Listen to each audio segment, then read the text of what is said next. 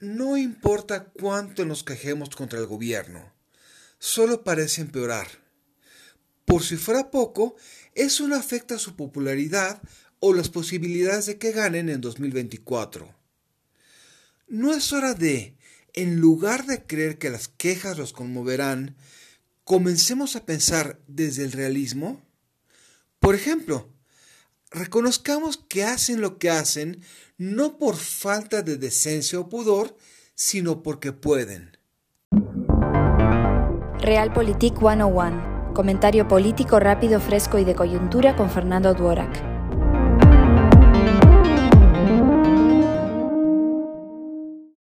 Quien vive quejándose lo suele hacer desde el tabique de la superioridad moral sin comprender la complejidad de lo público. Además, la mayoría se escandaliza contra un partido mientras relativiza o justifica las mismas fechorías cuando las hace otro. Reconocer eso nos lleva a una verdad simple. Cualquiera de nosotros haría lo mismo que denunciamos si las reglas nos lo permitiesen. Por lo tanto, nuestra clase política hace lo que hace porque pueden. Aceptar lo anterior nos lleva a dos preguntas. ¿Cómo llegamos a esto? ¿Y cómo podríamos hacer algo mejor? Si nuestros gobernantes no tienen principios o valores, se esperaría que respeten las leyes. Ahora bien, se respetará la ley si es percibida como legítima. Y esa legitimidad será mayor o menor según las percepciones públicas sobre la imparcialidad y justicia de las reglas. En todo caso, debe haber mecanismos eficaces de rendición de cuentas para mantener niveles altos de legitimidad. ¿Qué pasó?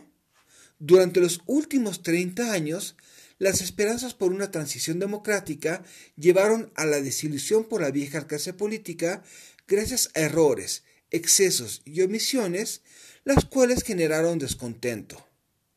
Al no haber soluciones por parte de esa clase política, cayeron colectivamente en el descrédito ante la percepción generalizada de corrupción e impunidad.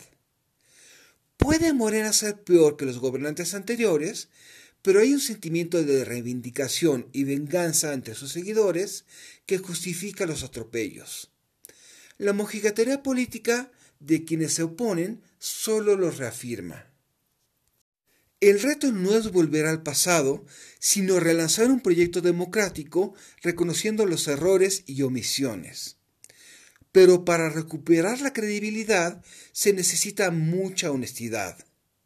Por ejemplo, ¿qué ha hecho la oposición para resignificar lo público en los espacios que conserva? ¿Nos indigna todo el entorno o solo lo que hace el gobierno? De las respuestas que demos dependerán que nuestros gobernantes sigan o no haciendo lo que les dé la gana porque pueden. Soy Fernando Duorak y esto es Realpolitik 101. Hasta la próxima.